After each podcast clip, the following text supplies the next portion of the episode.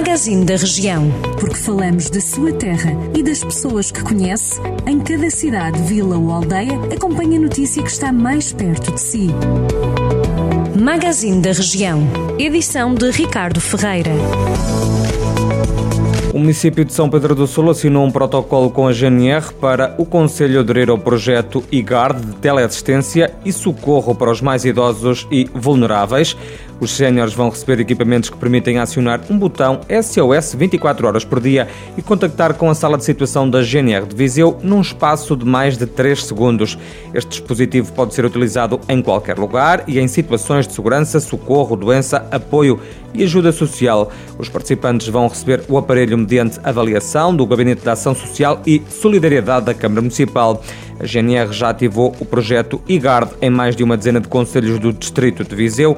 Entre os municípios que aderiram à iniciativa estão Moimenta da Beira, Sinfãs, Castro Daire, Rezende, Tarouca, Tondela, Carregal do Sal, Santa Combadão, Lamego e Sernancelho. A Câmara de Carregal do Sal já apurou os vencedores da campanha Comprar no Comércio Tradicional. Para ajudar, a autarquia organizou o concurso com vista a atribuir vouchers de compras para gastar nos estabelecimentos aderentes do comércio local. Foram dados um total de 30 cupões, 3 no valor de 200 euros, 2 de 150, outros 2 de 100, 12 de 50 euros e 10 de 30. A Câmara Municipal também atribuiu mais três prémios sorteados pelas lojas aderentes ao concurso. O primeiro prémio foi um smartphone, o segundo um televisor LCD e o terceiro um jantar para duas pessoas. Dez jovens voluntários de Castro Daire estão a participar no projeto Preservar o Monte Muro e o Paiva, organizado pela Câmara Municipal. É uma iniciativa que decorre ao abrigo do Programa de Voluntariado Jovem para a Natureza e Florestas do Instituto Português do Desporto e Juventude.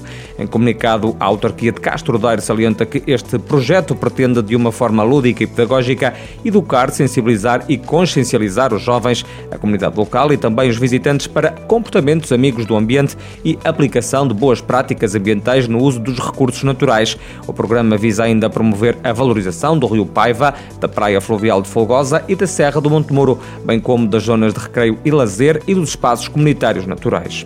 O Conselho de Nalva do Castelo assinou na última quarta-feira, dia 25 de agosto, o feriado municipal.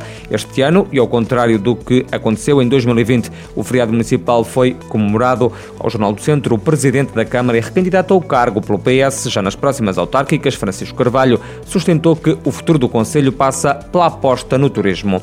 E o tabulado de legumes do restaurante Bristo Terras, em Armamar, é um dos finalistas do concurso das Sete Maravilhas da Nova Gastronomia na categoria vegana. A confecção gastronómica é da responsabilidade de José Fernandes. Este é o único prato da região de Viseu que seguiu em frente neste concurso, onde desde o início estiveram sete pratos e cinco restaurantes.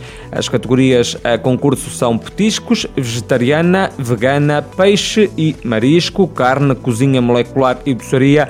A gala da Declaração Oficial das Sete Maravilhas da Nova Gastronomia está prevista para o próximo sábado. Estas e outras notícias da região de Viseu já sabe em jornaldocentro.pt.